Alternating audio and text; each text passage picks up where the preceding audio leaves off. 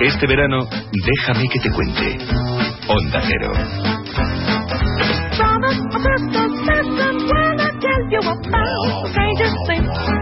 Dicen que la motivación es lo que te hace empezar y el hábito lo que te mantiene. Pues nosotros con mucha motivación empezamos, arrancamos una nueva edición de Déjame que te cuente. Hasta las 5, 4 en Canarias. Con buena música, con un libro refrescante, a ritmo de musical y confiando cada día un poquito más en nosotros mismos. Esto es toda una declaración de intenciones. ¿Nos acompañas? te vas, se me va a hacer muy tarde. Y además, solo intento cuidarte. Déjame que te cuente. En un Cero, con Eduardo Yáñez. Entrevistas.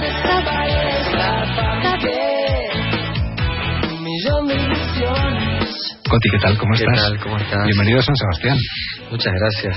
y a los Bueno, estudios de Onda Cero, que siempre es un placer tenerte aquí, además con guitarra incluida. Esto es un regalo. Muy, muy contento porque siempre volver fue de las primeras ciudades que, que visité con mis primeros discos y, Sí. y volver siempre es muy bonito aquí. ¿Qué te Además, todo a partir de ese momento fue muy bien en tu carrera musical.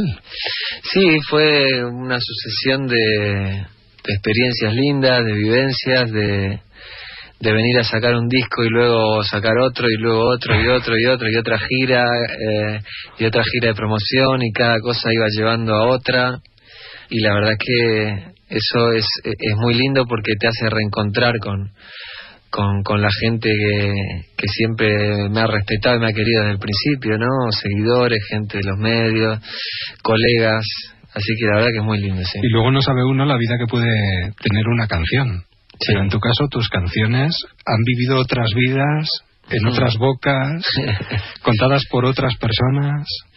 Sí, ha habido muchas de ellas que, que la verdad que no imaginaba que pasara lo que pasó. De hecho, bueno, hablando de los inicios, la primera canción que mostramos aquí fue Antes que ver el sol.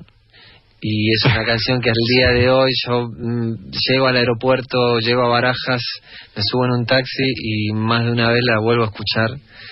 Eh, sigue estando ahí presente y la sigo cantando en, la- en los conciertos como si fuera el primer día, ¿no? Con esa ilusión eh, y con esa recepción. ¿Qué esperabas? Bueno, nu- nunca tanto, nunca tanto porque, nun- no- como te decía, uno se imagina cuando está en un lugarcito chiquito escribiendo una canción que ni siquiera sabe si la va a terminar, luego que llega un disco, luego que pase a la radio, luego que la radio pase a los conciertos, la gente pero ni se imagina. Bueno, estamos en cadena, en Onda Cero, y, y malditas canciones, en el buen sentido de la palabra, ¿no? Porque a uno le marcan en un momento determinado de su vida, le acompañan durante toda su vida, incluso marcan después de mucho tiempo momentos muy puntuales de la Sí. vida de uno y de los demás también, ¿no? ¿Eres consciente de eso? Sí, porque bueno, yo lo vivo de alguna manera en, en primera persona por ser el escritor de mis canciones. Mm. Entonces sí que me, me marcan una etapa de mi vida, me marcan... Pero luego cuando esas canciones, esos discos salen, los dejo de asociar con esas cosas eh, puntuales, emocionales, y, y- y paso un poco a contagiarme con, con el público y, y a sumarme a las historias que me cuentan la, la misma gente después de un concierto o, o, eh, bueno con esta canción conocí a, a mi hoy pareja o con esta otra canción me pasó esto o con aquella. ¿O nació esto? o nació esto exactamente. Eh, y hay un chavalito de 12 años ahí o de 7 y bueno es muy lindo es muy lindo porque pasas a formar parte de aunque sea de, de costado musicalizando vidas historias películas reales y que de eso también se nutre lo que yo escribo Eh, eso vuelve a, a cerrar el círculo de eh, de volver a empezar una nueva canción Nada de esto fue un error, ¿verdad? no, para nada. Para nada, porque así se, ¿cómo se aprende? La única manera de aprender. Y ahora días por delante, porque comienzas nueva gira y además gira acústica. Sí, sí, esta gira es una gira especial que, que se llama Cercanías y Confidencias y que va un poco de, de cantar esto que estamos hablando, pero de contar también esto que estamos hablando, o sea, aquellas em, anécdotas bonitas, historias que están detrás de las canciones, o situar muchas de ellas en, en, su contexto, en el momento que las escribí, qué me salió en ese momento, por qué me salió, y luego cómo esas mismas canciones van tomando ya su vida propia en el aire, ¿no? Eh, y, y, bueno, de eso va esta gira, Cercanías y Confianza, que es un, es un unipersonal. Eh, voy con mis instrumentos, con los que más relación espiritual tengo, con pianos, con guitarras, con eh, con mi bandoneón, que es un, instrumento maravilloso eh, que me regaló mi padre hace muchos años, con armónicas, con un quelele, pero un poco tratando de situarnos y situarme en, en aquellos momentos en que escribía las canciones. Además, las canciones desnudas cobran una espiritualidad o quizás una magia, un efecto especial, ¿no? Sí, porque bueno, es ir a, a, la semilla, ¿no? Al hueso, a lo, a lo que ya no hay nada para sacarle. O sea, es todo, la, la canción es eso, es esa sustancia que es indivisible. Ya luego queda, bueno, recitar la letra por un lado y hacer una versión instrumental, pero digo, es esa, esa cuestión indivisible que es una canción que es la voz y una guitarra. Claro. Eh, y así es como nacen y así es como así son las primeras versiones que existen de estas canciones, no grabadas, pero sí eh, compuestas. Uno tiene la sensación de que se confiesa. Sí, obviamente que hay una, una en cualquier creación artística hay una confesión o, oculta o, o, directa, pero hay una confesión eh, más o menos metafórica eh, muy concreta de, de, de, una visión del mundo, de una manera estética de, de, encarar, de una manera musical, lírica, de escribir las letras. Y hay una confesión, hay como una desnudez en esa en ese acto, ¿no? De, de, escribir. ¿Te sientes un poco mago? Hombre, sí, podría ser. La magia es un arte también uh -huh. y el arte está compuesto de, de de talento, de imaginación, pero también de oficio y de trabajo y de sudor y, y, y, de práctica. Los magos son aquellos que uno ve y parece todo fácil, pero luego practican mucho. Es que ¿cuántas veces te has sentido mago encima de un escenario cuando actuando en vivo has visto que el público te tarareaba, hmm. te aplaudía, lloraba, sentía lo que estabas contando? Esos momentos mágicos que sí. se dan a veces en contadas ocasiones. Sí, a mí lo que más me, me, me emociona es eh, cuando la gente canta las canciones, más que el aplauso, más que la los halagos y, o incluso la, la adulación.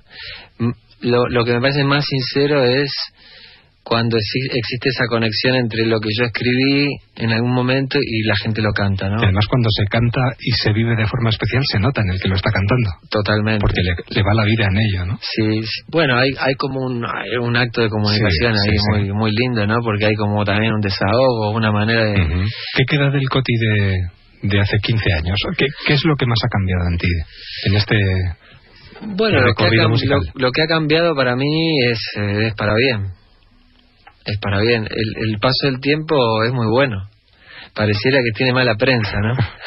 pero, pero es muy bueno el paso del tiempo porque uno va ganando en muchas cosas. Quizás es verdad que pierden otras, pero depende cómo uno lo tome, va ganando en experiencia, va ganando en sabiduría, en templanza, en disfrutar, en felicidad, va ganando en muchas cosas. Entonces, eso traducido a, a hacer música pues no es lo mismo Coti hoy que ya ha pasado por miles de escenarios que aquel chavalito que todavía tenía mucho por, por aprender. Que aquel chaval tenía alguna tuvo algunas digamos algunos aciertos sí es verdad porque esas canciones esos aciertos están a la vista y están al oído mejor que a la vista no sí, sí. que todavía están ahí dando vueltas no entonces esos aciertos están buenísimos pero se persiguen y se siguen disfrutando al día de hoy no bueno nos has traído la guitarra y sí. nos vas a dejar un regalo aquí en la sintonía de Onda Cero y en cadena para todos los oyentes de Déjame que te cuente. ¿Qué nos vas a ofrecer? Bueno, te puedo hacer una versión de, de Días, que es una canción que habla justamente de esto. Todo tiene que ver con todo, ¿no? Pues te escuchamos. Adelante. Hay días que miramos y nos parecemos lo que soñamos esos días de pequeños Días de marzo del latido adolescente que sin saberlo nos cambiaron para siempre. Aquellos días despertábamos culpables y tantos días demostrando la inocencia. Días escritos en el libro del destino días eternos, días sábados, domingos, días del barrio en la nostalgia, días que extraño tu mirada, días con los ojos mojados por los recuerdos del pasado, días curando cicatrices, días más tarde van a abrirse, días gloriosos enmarcados con las batallas que hemos dado.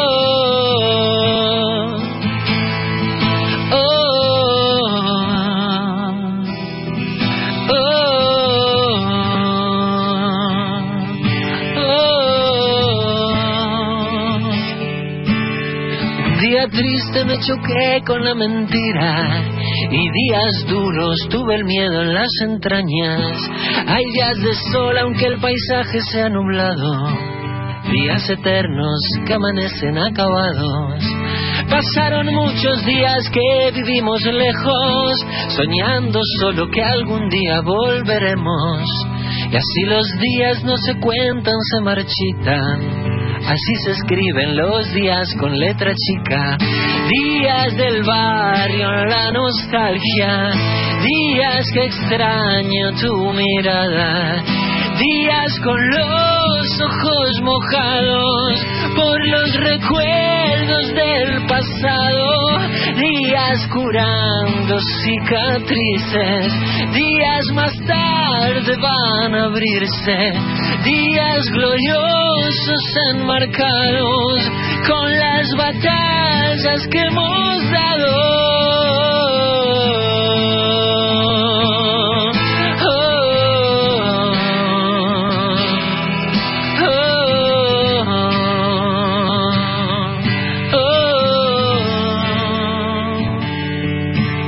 Hay días que miramos y nos parecemos lo que soñamos esos días de pequeños. Hay días y días. Este día concretamente es un día muy especial, teniendo a Coti con nosotros. Y la verdad es que los días pasan y pasan y pasan, pero afortunadamente siempre queda la música.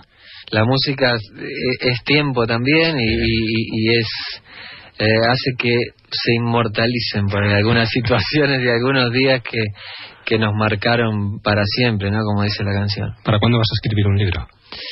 Pues lo tengo a medio escribir, pero pero nunca bien que escribes. Nunca me decido. Bueno, gracias, muchas gracias. Pero bueno, además ser capaz de concretar te acabamos de escuchar y uno escuchándote durante dos, tres minutos eh, eh, tiene una multiplicación de escenas en su cabeza.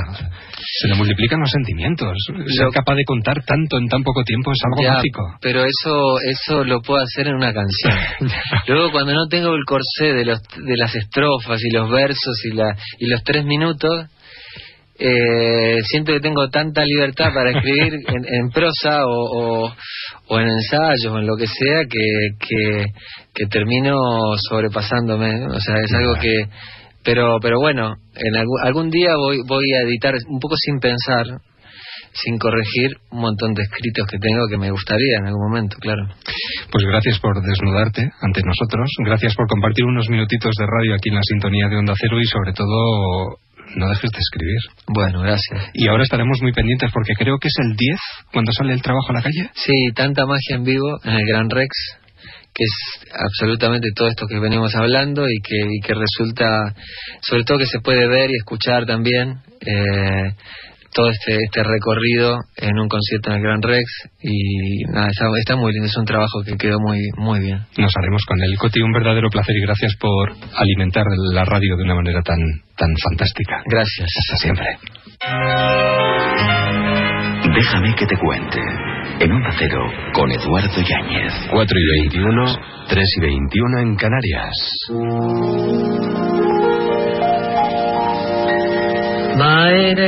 Kaserne Vor dem großen Tor steht eine Laterne und steht sie noch davor. Da wollen wir uns wiedersehen. Bei der Laterne wollen wir stehen, wie einst Lili Marleen. Si lo que buscas es combatir estos calores con una lectura refrescante, tenemos a la persona y tenemos el libro. Carla Montero, buenas tardes. Hola, ¿qué tal? Bienvenida. Eh, la verdad es que sudar sí que nos hace sudar con este libro entre las manos. Sí. Porque pesa un poquito. ¿eh? Sí, sí, es Bueno, gordito. pero es normal porque lo que contiene es mucho. Una historia de amor con la guerra civil y la Segunda Guerra Mundial como telón de fondo, pero en la que te va eh, una parte importante y personal, propia, tuya. Eh, lo digo sobre todo porque te basas en una historia cercana, familiar. Sí, así es. El punto de partida, ¿no? Esa chispa de la que arranca el resto de la trama, pues es la, la historia de, de la familia de mi abuelo, que eran tres hermanos, y de esos tres hermanos, tres estuvieron en los tres frentes de la Segunda Guerra Mundial, lo cual no deja de ser sorprendente tratándose de una familia española, que quieras que no, pues la, la Guerra Mundial, la Segunda Guerra Mundial nos toca un poco de, de lado. Sí, sí. Y bueno, es que mi abuelo es- estuvo en el frente ruso como soldado de la División Azul. Un hermano suyo, que, que era comunista, cuando termina la guerra civil en España, se exilia a Francia y desde allí pues lucha con la resistencia francesa contra el nazismo y acaba internado en el campo de concentración de Mauthausen. Y otro de los hermanos eh, era un misionero dominico que eh, estuvo en Taiwán en las misiones y allí vive pues la invasión japonesa de la isla y luego la posterior entrada de Japón en la Segunda Guerra Mundial. Caramba. Entonces, bueno, pues me parecía que jo, teniendo en, en la familia esa historia, pues ¿por, por qué me iba a poner a buscar en otro lado? ¿no? Además, imagino que las reuniones familiares serían eh, muy interesantes. Sí, bueno, la verdad es que... Anécdotas, vivencias. Sí, sí. sobre todo eh, mi- pues con mi abuelo, ¿no? Que, que siempre le ha encantado co- contar sus, sus batallitas, como decíamos los nietos, ¿no? Ahí está el abuelo con las batallas, con, con Sí. Que se me encongelaron los dedos y, se me- y al compañero se le caía una oreja del frío y esas cosas. Que, que cuando eres pequeño realmente no, no le das mucha importancia, pero que luego ya con el paso de los años y, y cuando te empiezas a interesar por estas cosas dices, madre mía, pues estoy yo buscando fuentes en, en otros lados y resulta que la información la tengo aquí, en, la- en, en esas batallitas de la abuela a las que nunca daba importancia, ¿no? Claro, la historia además comienza con un hecho real recogido en un diario. Sí. Y es el accidente de un aviador francés en un pueblo del norte de España. Bueno, cuéntalo tú que lo haces mucho mejor. Sí, bueno, la verdad es que es una historia, es una historia preciosa. Yo he tenido la suerte de escucharla, pues, eh, de boca de los familiares de- del protagonista, porque, pues, esto sucedió en un, en un pueblecito de Burgos en el que yo voy, en el que yo voy a, escaparme, ¿no? Del, del mundanal ruido. Y, y, bueno, pues eh, esto ocurrió en el año 47. Yo lo he adelantado un poquito en el tiempo para que ajuste con la trama, pero la historia es esencialmente la misma. Y es, eh, pues como decían, es, en este pueblo eh, se estrelló un avión francés que cubría la ruta entre, entre Lisboa y París. Bueno, realmente estaban haciendo un vuelo de prueba de un, de un hidroavión y bueno, cuando sobrevolaban España pues se encuentran con mal tiempo y buscando un sitio donde aterrizar en un pantano, pues acaban estrellados contra, contra la Sierra de la Demanda y en Burgos. Y la cuestión es que el avión aquel no aparecía por ningún lado, es una sierra bastante intrincada, también estamos hablando del año 47, en España no había los medios que hay ahora, y a pesar de que despliegan todo un contingente de la Guardia Civil para buscar, pues ese avión no aparecía por ningún lado.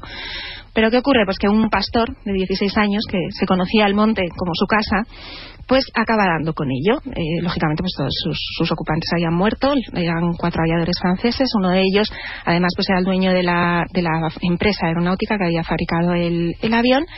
Y bueno, pues una vez que localizan los restos, se expatrian los cadáveres, bueno, y ahí queda la cosa. Hasta que meses después, pues aparece por el pueblo, imaginémonos la escena, un, un pueblo pues pequeñito en la, en la sierra, en el año 47 en España, donde pues habrían visto un automóvil, pues probablemente igual igual nunca lo habían visto. En contadísimas En ocasiones. contadísimas ocasiones. Claro. De repente aparece por allí un, auto, un, pues, un- un automóvil, un, co- un- un coche enorme, negro, custodiado por la Guardia Civil, del cual se baja una señorona francesa muy bien vestida, muy imponente, no hablaba palabra de español, iba con intérprete, diciendo que quiere ver al niño, al chico que había encontrado el- los restos del avión. Entonces, cuando se encuentra con el niño, con su familia, pues les, cuenta que ella es la mujer del, del que pilotaba el avión, que además era el, propietario de la, de la empresa aeronáutica, y les dice que está tan agradecida por haber encontrado pues, a, su marido y, por, haber podido llevárselo a enterrar en, en su país, que pues viene a ofrecerles a la familia dos cosas. O bien entregarles eh, no sé cuántas cabezas de ganado para, y, todos los medios necesarios para su explotación, o bien llevarse al niño a Francia para educarlo, prácticamente amadrinarlo y darle pues una educación que realmente nunca, a la que nunca hubiera podido tener acceso es, la criatura. Que es por lo que opta además. Exactamente, y yo siempre me ha parecido una historia preciosa, primero por lo singular, pero luego además porque como madre yo intento colocarme en el papel de esa, de esa mujer a la que de repente llega una señora francesa a la que ni entiende ni conoce y que le dice que se va a llevar a su hijo. Madre mía. Y bueno, y aún así en un tremendísimo acto de generosidad, eh, la mujer piensa que es, que es lo mejor para, para el niño. Y el poder tener una educación. Exactamente, una educación que ella jamás hubiera podido procurar, seguramente, y así es como el niño pues, llega a hacer una carrera superior y a, ocupar un puesto directivo dentro de la, de la empresa de aeronáutica. Guillem. Guillem, Guillem. Que es tu personaje. Y luego hay otro personaje también maravilloso que es Lena. Ahí está. Bueno, realmente son los dos grandes personajes sobre los que pivota la, la novela. Sí, por cierto, hablando de pilotos y, de pilotar, hay un guiño muy bonito a Antoine de Saint-Exupéry. Sí, el autor del Principito. Bueno, haces guiños. Hay, bastantes, hay bastantes guiños. A mí en general, y, bueno, lo, he hecho ya en, mis anteriores trabajos, me gusta que hagan cameos, ¿no? Los personajes históricos que, que, desfilen por, por mis novelas, porque yo creo que además pues contribuye a dar credibilidad a, la, a la historia y a, y, un poco a, construir ese este escenario histórico en el que se desarrolla la trama. Y en este caso es verdad, ahí está Antoine de Saint-Exupéry, que, que, bueno, todo el mundo lo conoce como autor de del Principito, incluso como, como piloto durante la Segunda Guerra Mundial. Pero quiero, yo creo que poca gente sabe que él estuvo en la Guerra Civil en España, en Barcelona, eh, cubriendo como periodista pues el, conflicto.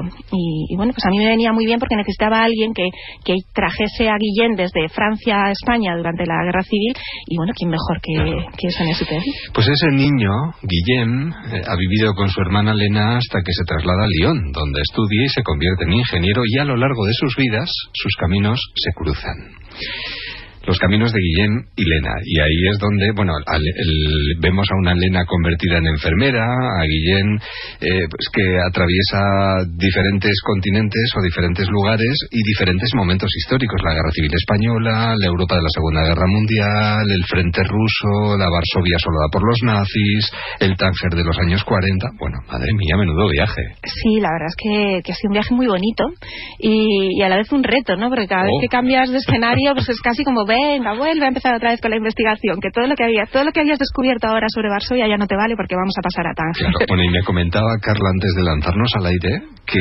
al final no ha seguido otra línea argumental que se ha quedado por el camino, porque esto podría haberse convertido en una, bueno, en una trilogía perfectamente. No, ahí está, bueno, como te decía, pues sí, esta historia parte de, de, la, de la, historia de esos tres, eh, tres hermanos, ¿no? Pues al final he tenido que quitar al, misionero en Taiwán, porque digo, como además meta la historia de, del frente en el Pacífico, esto, esto puede ser tremendo. Bueno, eso te puede dar para otro libro. Ahí, ahí quedan las recámaras. Bueno, exactamente. y luego también, bueno, es que habría muchas cosas y, y el tiempo se nos escapa. Eh, reivindicar el papel de las enfermeras españolas, que yo creo que es muy importante, que acudieron al frente ruso, por ejemplo, con la División Azul, y, creo que, bueno, 90 fueron aproximadamente. Ahí está, yo creo que es, importante, a mí esa ha sido una de las cosas que más me ha gustado de este libro, y es, descubrir este, este personaje, porque de la División Azul se ha escrito mucho, se sigue escribiendo, pero sin embargo yo creo que el papel de las enfermeras es tremendamente desconocido. Creo que hay muy poca gente que sabe que hubo mujeres españolas, como tú bien decías, eh, aproximadamente 90, que en sucesivos eh, contingentes pues estuvieron estuvieron ahí en, desde Moscú a Stalingrado y, y, prácticamente en primera línea de, fuego.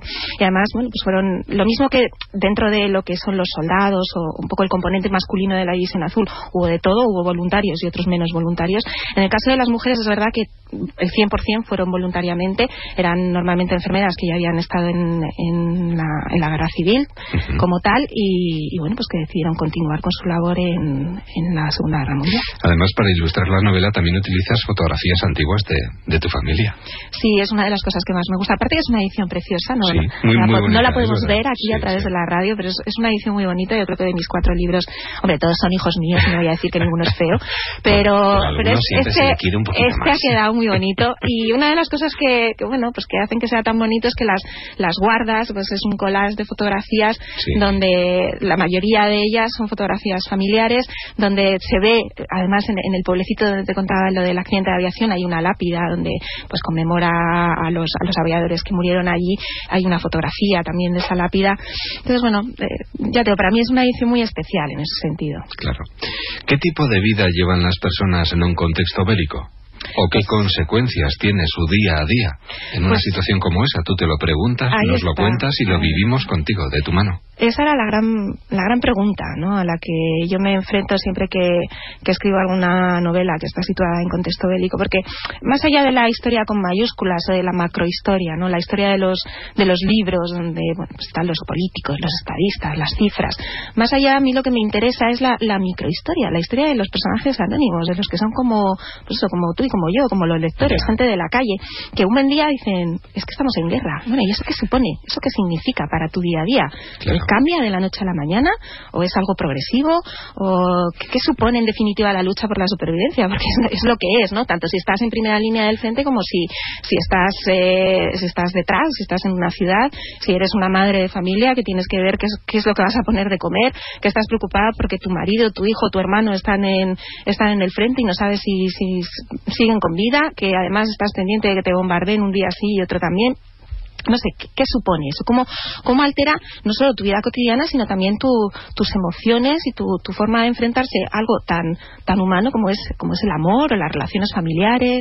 Entonces, bueno, pues, pues es un poco eh, lo, que intento reflejar en, este libro. Y lo haces muy bien, además. Bueno, muchas gracias. En Plaza y Janés, El invierno en tu rostro, de Carla Montero. Además, intentando mm, entender, eh, tú lo intentas, nosotros lo intentamos también a medida que vamos leyendo lo que has escrito, cómo algunos de nuestros antepasados, de tus antepasados, hicieron lo que hicieron, o incluso no siendo antepasados, simplemente cómo aquellas personas en aquel momento hicieron aquellas cosas, porque hay cosas que nos cuesta mucho entender. Y luego hay una cosa que me gusta mucho, y es esa sensación de que lo que nos define a las personas no es el color de nuestras ideas, sino la naturaleza de nuestros actos. Esa es la lección, no da igual en qué lado del frente te encuentres, en qué bando estés, porque al final muchas veces es incluso accidental, otras veces es verdad que es voluntario, pero la mayor parte de las veces es accidental y da lo mismo, lo importante es quién eres como persona, si eres buena o mala persona y, las etiquetas, pues bueno, es algo de lo que en principio deberíamos huir.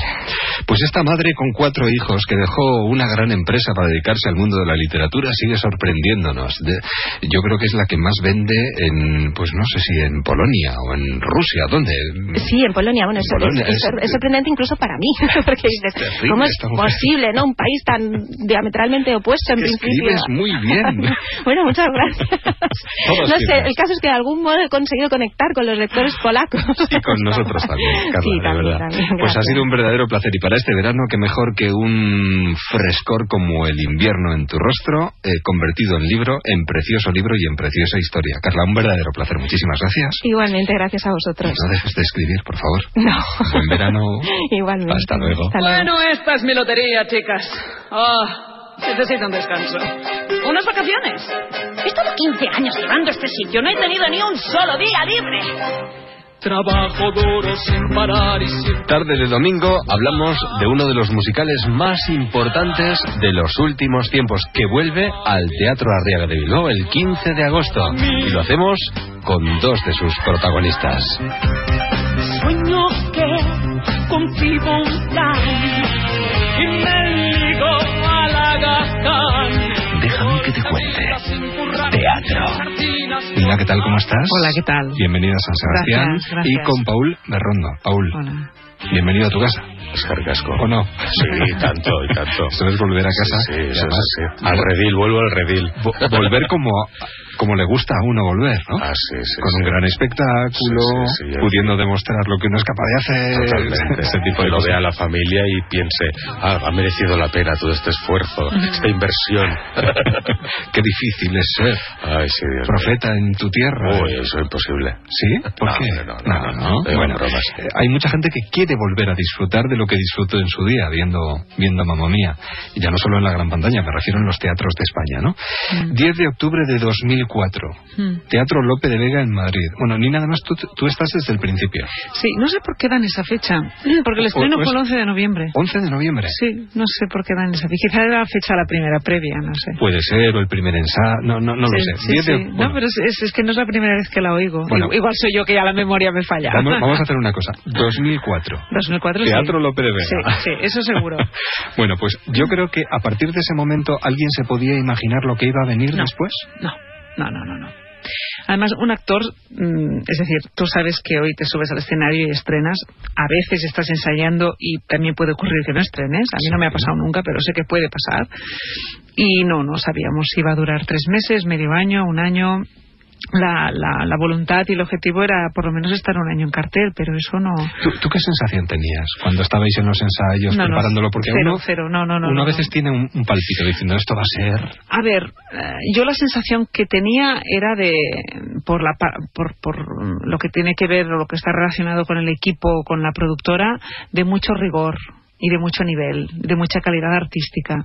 Pero eso no siempre va unido de un éxito de público. Ya. Entonces, pff, no el sé. mundo del espectáculo es todo tan incierto a Es, veces, ¿no? sí, es una caja de sorpresas y hasta que no estrenas y hasta que no llevas tres, cuatro semanas no, te, no, no, no puedes calibrar qué es lo que va a pasar. Entonces no, no, no, no, no tenía una sensación así, Claro. eh, sí, no tenía ni- ninguna intuición. Ininterrumpidamente se representó durante siete temporadas, con más de 2.100 representaciones, más de 2 millones de personas bailando en el patio de butacas, las canciones de ABBA convirtiéndose en el musical de mayor permanencia en la cartelera Sí, española. es impresionante. Es que claro, lo dices así, dices... Es "Dios un mío". privilegio. Eso, eso te pasa una vez en la vida o ninguna, más bien ninguna. A un actor Sí, sí. pocas veces, por lo menos en este país. Es, es un privilegio. Y, y yo ahora que han pasado cinco años, desde, esa, desde esos siete años que, Cinco años, ya. Han pasado cinco años y, y estoy, eh, mm, estoy feliz porque esos cinco años me dan una perspectiva que me hace ser más consciente de lo que estoy viviendo ahora. Y ¿Disfrutas más sobre el escenario cada vez que te subes? sí, no tiene nada que ver con antes. Mucho mejor ahora. Entre otras cosas porque también está dirigida de una forma distinta. ¿Ah, sí? Y sí, y mi personaje en particular aún más. Era, antes era una dona más crispada y estaba siempre de mal humor y ahora no, es más, más vulnerable, ¿no? Ah, ah. más sentido del humor, más frágil. Sí, es una dona más con la que me lo paso mejor. O sea que vamos a ver eh, el Mamma Mía que vimos Sí, en su momento, sí, sí, sí. pero sí nos vamos a encontrar ciertos detalles que de alguna manera nos van a hacer ver las cosas de otra manera. Sí, quien lo haya visto lo notará. De hecho, la gente nos lo ha dicho ya, las personas que lo, que lo han, que han repetido. Y además se encontrará con una compañía nueva. Porque. ¿Cuánta bueno, gente hay nueva de, Bueno, de ah, aquellos primeros momentos? Casi todos. o sea, Paul, los que, de los sí, que se incorpora. Sí, o sea, los que repetimos somos Nando González, que estuvo ya en el estreno en, en, 2004. sí, en 2004 y en la gira de 2009. Y, y Albert Montañola estuvo en las dos temporadas de Barcelona. Pero por lo demás, bueno, Ángeles Jiménez, mi cover, también eh, estuvo en, en Madrid. Pero no, somos pocos los que repetimos. La, la, la, la mayoría es gente nueva, con lo cual está muy bien porque vienen con esa ilusión y esas. Bueno, y también saberse en una producción que ha sido un éxito, ¿no? Fenómeno fan, además, lo que ha arrastrado consigo, Sí. porque ha habido Sí. muchísima gente que ha seguido. Yo, yo diría que hay, hay personas incluso que ha ido siguiendo el musical por diferentes ciudades. Lo he visto 20 veces, lo he visto Sí. 14, lo he visto Y 10. diferentes países. Ahora, Paul ah, me contaba una cosa que yo no sabía muy interesante. Cuenta, cuéntanos, Sí, Paul, en por el favor. Tivoli, estuvimos, bueno, estando en el Tivoli hicimos, estuvimos de noviembre a febrero en el Teatro Tivoli de Barcelona y en enero, creo que era a finales de enero, apareció una pareja que venían disfrazados de los personajes reales y, oh Dios mío, ¿qué hacen estos aquí? Y nos pidieron una foto, y, ah, muy simpáticos, ¿eh? Y se van recorriendo el mundo viendo todos los mamamías que hay en ese momento. Entonces llevan como, no sé si cuatro o cinco años recorriendo el mundo allá donde haya un mamamía. Y entonces nos vinieron a ver, se hicieron unas fotos. Bueno, hay gente que llega a esos niveles de Sí, sí. fanatismo, ¿vale? El, el fenómeno sí. siempre sí, no, Sí, por sí. supuesto. Y de alguna manera habla de, de, de la Del personalidad. éxito, de- sí, de del este éxito del espectáculo, sí. Y, y tú desde este esa incorporación al equipo? ¿Cómo, ¿Cómo, ves este, este mapa? Yo, a ver, yo... ¿Lo conocías también del principio y lo habías visto? Sí, no, yo no lo había visto. Ah, no, ¿eh? Que va, que va, yo no lo había visto. Yo había visto la película, pero bueno, a mí me gustan mucho los musicales. Yo siempre he trabajado más en teatro de texto, he hecho obras más de texto, entonces era el primer musical que me enfrentaba. Y realmente, vamos, hay una disciplina, hay una calidad eh, a todos los niveles de... Eh, yo estoy aprendiendo muchísimo y me interesa muchísimo más todo lo que hay detrás que incluso delante, que delante está muy bien, ¿eh? Cuidado, o sea, no le quito méritos. Pero yo detrás estoy aprendiendo, pero una barbaridad. Pues estoy rodeado de unos profesionales como la copa de un pino. Entonces eso, pues bueno, lo puedo decir alto y claro. Y vais a recorrer pues las principales ciudades de España. Sí, sí, sí. En muchas ya estuvimos y en casi todas estamos eh, repitiendo. Pero no me extraña, no me extraña absolutamente nada. Y yo, yo recuerdo haberte escuchado además aquí en los micrófonos de Nacero, en una entrevista que, que realizaba un compañero nuestro en Bilbao, que eh, la disciplina de los artistas haciendo musicales mm. como este, por ejemplo, mm. es de de atletas. El, cuidado que tenéis que tener con la voz. Sí, eh, claro. Somos atletas. Es una disciplina impresionante. Somos atletas de la voz y de la comunicación. Y en el caso de los actores musicales somos triatletas. Claro. Trabajamos con el cuerpo, con la voz y, y, podemos expresar a través del habla o del canto.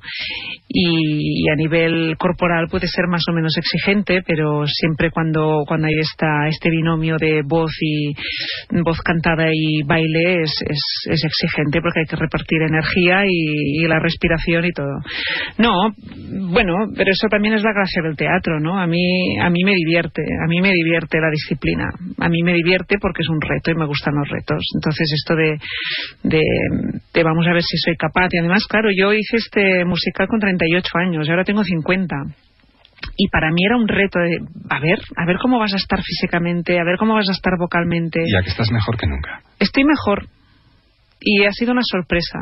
También me cuido mucho más que cuando tenía 38. Y dosificas mucho Porque hasta los 50 vives de renta.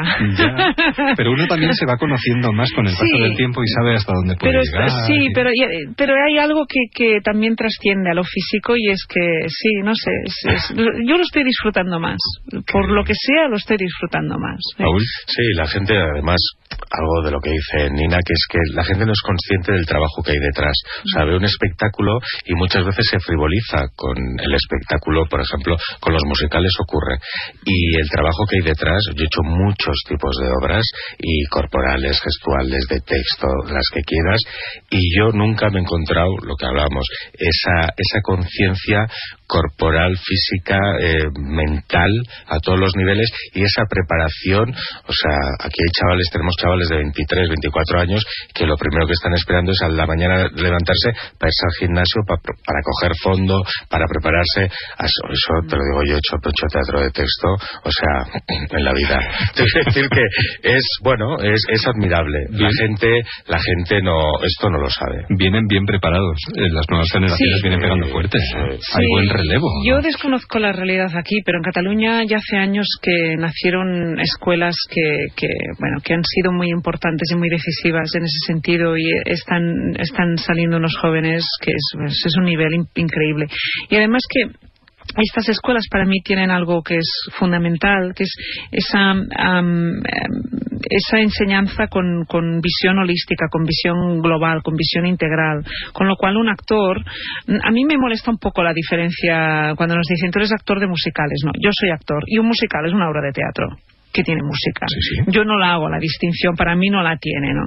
Entonces lo que utilizas son, eh, es, utilizas el instrumento eh, de forma distinta, ¿no? Para, para el habla o para el canto, ¿no? Em, y esas escuelas están formando a, esa gente joven con esa visión global, ¿no? De, manera que el actor sale preparado eh, y, con muchas habilidades desarrolladas, habilidades que luego tarde o temprano, mm, con más o menos profundidad, tendrá que seguir desarrollando si quiere batallar en muchos frentes, ¿no? Si tú quieres ser actor de, y hacer teatro de texto, pues oye, te vas a especializar en, ¿no? Pero si quieres hacer musicales o quieres hacer, vas a tener que batallar en más, en más frentes. Y que salgas con una base eh, en ese sentido está, está, es muy interesante. Pues yo eh, no podría por menos que terminar estos minutos de conversación dándoos las gracias por hacernos felices. Yo creo que bien. en definitiva es, a lo, eh, eh, es a lo que vamos al teatro, Bueno, a ver un es espectáculo como este, a ser un poquito más felices, a olvidarnos de nuestros problemas y a disfrutar de la vida. una de las funciones sociales de nuestro oficio, ¿no? Y, mamma si mía. te das cuenta de la función social de nuestro oficio Claro. cuando te pasan cosas como esta. ¿no? Sí, Y gracias a vosotros por venir. Por favor, Claro, estaremos claro. ahí, Si no, Paul, si no, no estaríamos. viéndote y Yo aplaudiendo. os espero a todos. Además, y Nina también. en casa juegas eh, con No, no, yo estoy jugando en casa, para mí es un placer. Y Nina ya forma parte de la familia. Ya, sí, yo, sí. yo creo que la tenemos ya Todos como, la tenéis en la retina. Yo, Totalmente. como mi vida laboral está en Barcelona, más centrada, ¿Cómo cuesta cómo más. es pero trabajar con sí. ella? ¿Cómo es trabajar con Bueno, ella? no te lo voy a decir delante tuyo. Vale, vale, vale. No, sí.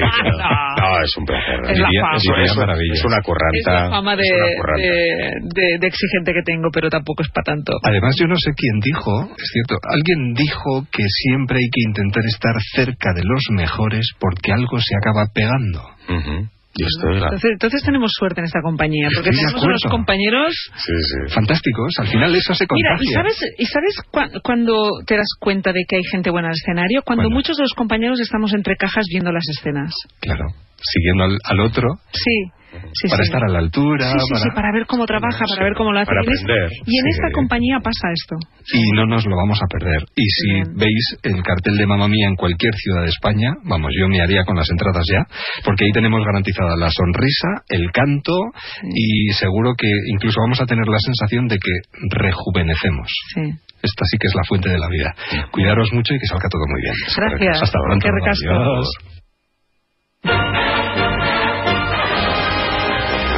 En Onda Cero.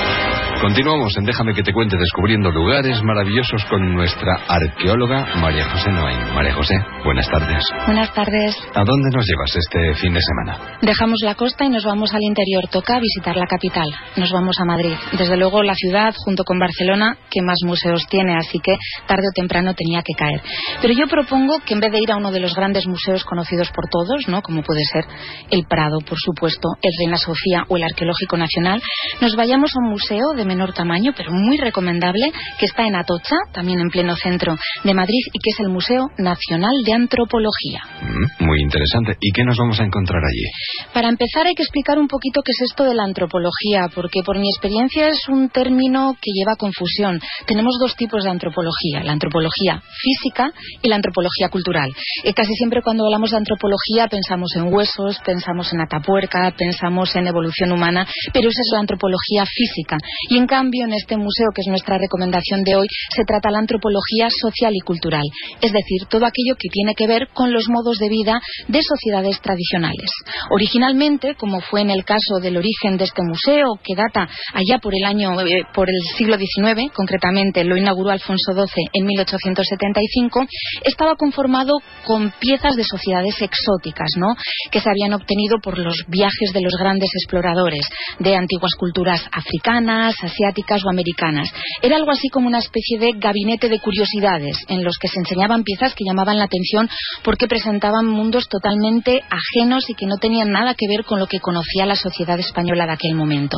Hoy en día, la actual visita al Museo Nacional de Antropología incluye todas estas colecciones decimonónicas que forman parte de los orígenes del museo, pero ya no se trata de algo que expone los elementos exóticos como algo casi anecdótico o algo que podemos ver en una feria o en una exposición universal, sino que es un auténtico canto a la riqueza y a la diversidad de las culturas humanas por el mundo.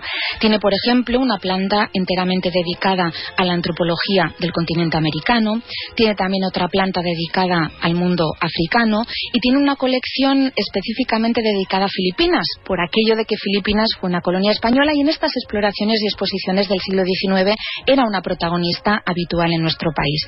Pero ya no están puestas como algo exótico, tal y como decía, sino que nos ayudan a entender cómo funcionan otras culturas, conocer cómo son sus modos de vida, las técnicas de construcción de sus viviendas, la organización de las familias, sus vestimentas, su joyería, su música, los ritos y las tradiciones, o también sus religiones, su mitología o la cosmogonía, que es la forma en la que una sociedad entiende el universo y el origen del mismo.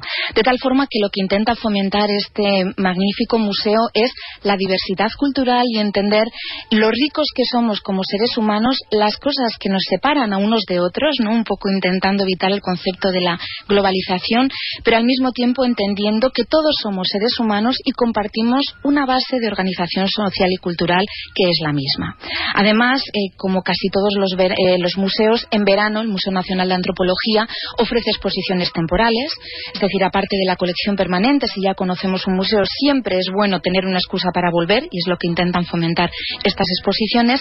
Y dado que estamos en pleno mes de agosto en Madrid, qué mejor que irnos hacia el norte y si iremos subiendo, subiendo, subiendo hasta llegar al Polo Norte, ya que en, este, en esta ocasión el Museo de Antropología ofrece la exposición temporal Los colores del Ártico, arte y cultura inuit aquellas poblaciones que nosotros conocemos como esquimales, pero que ellas a sí mismas se denominan como inuit, que a partir de la década de los años 50 del pasado siglo XX empezaron a desarrollar el arte contemporáneo y son estas obras de arte las que, las que podemos contemplar en esta exposición temporal. Oye, pues una muy buena recomendación para combatir los calores de este verano.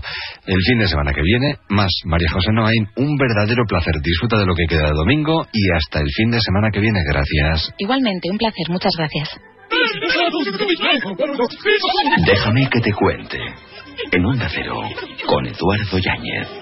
Entrevistas. Patricia Ramírez, buenas tardes. ¿Qué tal? Siempre con la sonrisa en la boca, que eso es, de Eso forma parte ya. de tu personalidad. Sí. Bueno, eh, entrénate para la vida. Eh, uno se puede entrenar para muchas cosas, para correr, para hacer una mejor marca, para sentirse en forma, para ser feliz. Exactamente, para ser feliz. Yo creo que cuando nacemos damos por, por sentado que hay cosas en la vida que no tenemos que entrenar o porque forman parte de la personalidad o porque las personas piensan que no se puede modificar nuestra forma de pensar, de sentir o actuar. Y bueno, pues entrenamos el cálculo numérico, eh, el poder escribir sin falta de ortografía, expresarnos correctamente, pero el tema emocional y a relacionarnos y a vivir ya no solamente eh, en armonía con los demás, sino en paz con nosotros, pues a veces nos entrena y es mucho más importante que cualquier otras otras actividades. Pero a cualquiera le dices que te puedes entrenar para ser feliz y yo no sé si en principio eh, duda. Bueno, primero... no, no estamos acostumbrados no estamos acostumbrados a mirar dentro y, tenemos poca información sobre nuestra neuroplasticidad. Vamos, vale, partamos de la base de que yo soy, de que soy científica. Yo vengo de la rama de la psicología empírica, donde dos más dos son cuatro, ¿no? Y que nos gusta contrastarlo todo. Y hasta ahora sabemos y se ha demostrado que el cerebro tiene capacidad de aprendizaje toda la vida y que nosotros podemos modificar nuestro estilo cognitivo, que es la forma que tenemos de enfrentarnos y de entender el entorno, y que a partir de ahí eso va a generar una serie de emociones que también podemos saber gestionar para ser más felices. Y tenemos que huir un poco de esta cultura que veo, que veo yo en las redes sociales donde yo creo que hay un empacho de optimismo y positividad, sinceramente. Se nos está diciendo que todos podemos ser felices a todas horas del día, que todos podemos elegir nuestro camino, que el destino es algo que podemos cambiar, que todo es actitud y fuerza de voluntad y estamos generando en las personas un nivel de frustración altísimo porque sí es cierto que muchas de las cosas nosotros las podemos controlar y podemos tener actitud para cambiarlas, pero oye, hay ambientes muy desfavorecidos, hay desgracias, hay injusticias en la vida con, los que uno tiene que lidiar. Y creo que es importante que la gente sepa que las emociones como la frustración, la pena, la tristeza, la desilusión, los celos, están ahí porque tienen un sentido evolutivo y que tenemos que aprender también a convivir con ellas. No podemos huir de todo esto porque tú imagínate el nivel de culpabilidad que tiene la gente cuando no alcanza lo que es ese mensaje erróneo de que seamos todos super happy. No, existe. Claro. Además, yo creo que queremos conseguir, todos queremos conseguir triunfos en la vida, pero no somos capaces de asumir nuestros fracasos, ¿no? Sí, sí, sí, exacto. No somos capaces de asumir nuestros fracasos porque yo creo que lo sobrevaloramos las consecuencias del fracaso y no lo tomamos como una parte del camino. Entonces, cuando una persona empieza a aprender a hablar, entendemos que durante muchos años de pequeño va a decir palabras mal y las va a escribir de forma incorrecta. Y ahí sí nos parece como una tendencia natural. Pero cuando nosotros aprendemos cualquier habilidad, tenemos que contar con que a la primera no nos va a salir. Y que hay que entrenar, entrenar y hay que entrenar tanto las habilidades deportivas o habilidades relacionadas, capacidades con el trabajo, pero también las que tienen que ver con la parte emocional. Eh, acaban de comenzar los Juegos Olímpicos y tú has sido una persona que hablando de el deporte, ha sido capaz de trasladar los valores del deporte a la vida del día a día, ¿no? Sí, es que, exacto, mira, los valores del deporte son valores muy importantes para la vida, porque la gente, los niños que de pequeño empiezan a entrenar en un equipo, pues aprenden a ser suplentes, aprenden a ser generosos, disciplinados, porque hay un horario que hay que cumplir, uno colabora con la recogida de material, eh, tiene que cumplir con una serie de rutinas y con, bueno, pues con prácticas deportivas como es la preparación física, que a veces a los niños les gusta menos, los niños lo que quieren es tocar el balón o, o tirar a canasta, ¿no? Entonces, eso te educa en una serie de valores que te van a servir también para tu, para el, bueno, pues para el rendimiento académico, pero para relacionarte con otras personas, para saber eh, establecer prioridades en la vida. Y yo creo que la práctica del deporte debería dejar de ser ya una María en los colegios para convertirse en una asignatura mucho más importante. No solamente por todos estos valores, sino por todos los beneficios que se está demostrando y constatando. ¿Ves? Este era otro dato que hasta ahora no teníamos, de cómo el cerebro se modifica a través de la neurogénesis cuando nosotros practicamos ejercicio. Claro. ¿Vas a seguir las Olimpiadas de una forma especial? Hay gente, sí, lo que pasa es que como aquí guardamos un poco el... Ah, Pero sigues Pero estando sí, ahí. sigo, mira, sigo mucho el tenis, la gimnasia deportiva que me gusta, me encanta. El atletismo para mí es el, el deporte estrella en las Olimpiadas. Y bueno, hay muchos deportes que me gustan que tienen así como más visibilidad en este momento, natación, la esgrima, Ajá. todo eso pues. O sea que lo, lo vas a vivir Sí, sí, intensamente. me gusta. Y ahora ya estás pensando en el nuevo curso en septiembre, porque creo que sale cuenta contigo en nada, en muy en poquito nada, tiempo. en ¿no? nada, mira, cuenta contigo es un, yo creo que un canto a la responsabilidad, porque veo, veo a muchas personas diciendo continuamente es que hasta que el entorno no cambie, es que mi vecino es el que me molesta, es que me saca de quicio el tráfico. O sea, siempre lo que llamamos el locus de control externo, ¿no? Es el entorno lo que tiene la culpa de que todo te vaya mal en la vida, o de tu tristeza o tu apatía. Y, y no es así. Es cierto que hay un entorno y un destino que a veces no podemos cambiar y que a cada uno le toca el que le toca, pero hay mucho que nosotros podemos, eh, de- mucho de nuestra interacción con ese entorno sí depende de esa actitud y de tener herramientas para afrontarlo. Ahora en verano, por ejemplo, que muchos se mueven y van de vacaciones a diferentes lugares buscando un hueco de felicidad o de respiro en su vida, al final se complican más. Hay algo importante que a veces no, no valoramos y son las cosas pequeñas, ¿no? Sí, de hecho yo, yo creo que sería ideal poder hacer, te lo prometo, no, no es viable, pero deberíamos poder hacerlo, una mudanza integral de tu casa cada cierto tiempo, porque ahí te despojas de tantas cosas que te das cuenta que llevas acumulando y que no te sirven para nada, pero el por si acaso es que esto me da pena, es que me genera nostalgia y nos vamos llenando de un montón de necesidades o de cosas que creemos imprescindibles que no lo son. Cuanto más libre es uno de y, y menos ataduras tiene, mejor. Hay que entrenarse para el verano también a veces. ¿eh? También, también. Para las vacaciones. Igual habría que entrenarse todo el año para no tener que necesitar tanto el verano, ¿no? Sí, o Porque- entrenarnos para no necesitar entrenamiento. Exacto, ¿no? También estaría muy bien. Bueno, ¿algún consejo de cara a estos días de vacaciones o al comienzo del nuevo curso? Es decir, ¿cómo podemos entrenarnos un poquito cada día para ser más felices con nosotros mismos, para contar más con nosotros mismos? Pues, pues yo creo que para mí algo básico es buscar la serenidad. Y la serenidad estar en- está en, el, en, en estar aquí en este momento. Yo creo bien. que sí, sí, sí, y, por- y por di- exactamente disfrutar del momento, pero estar en el momento, porque hay gente que ahora con el tema de las nuevas tecnologías hay como a- hay una sobreestimulación que impide que realmente estemos disfrutando. Yo ahora venía en el taxi hasta a- aquí a la radio Onda Cero y venía contestando pues un mensaje por el WhatsApp y de repente he dicho, corta, pero estás perdiendo un paisaje maravilloso, ¿no? Digo, ¿cuándo vas a volver a ver otra vez? Bueno, pues esta ribera y, y, y he parado. Bueno, eh, nosotros también tenemos que parar y nos vamos juntos porque ahora llegan las noticias aquí en la sintonía de Onda Cero. No- nos vamos juntos, Patricia. Y también, después de las noticias, nadie es perfecto porque la programación de Onda Cero continúa. Esto ha sido Déjame que te cuente. Volvemos el fin de semana que viene. Hay mucho deporte por delante. Vamos a disfrutarlo y la programación no se detiene ni un instante. Feliz domingo y hasta el sábado. Esto fue un error. Nada fue un error.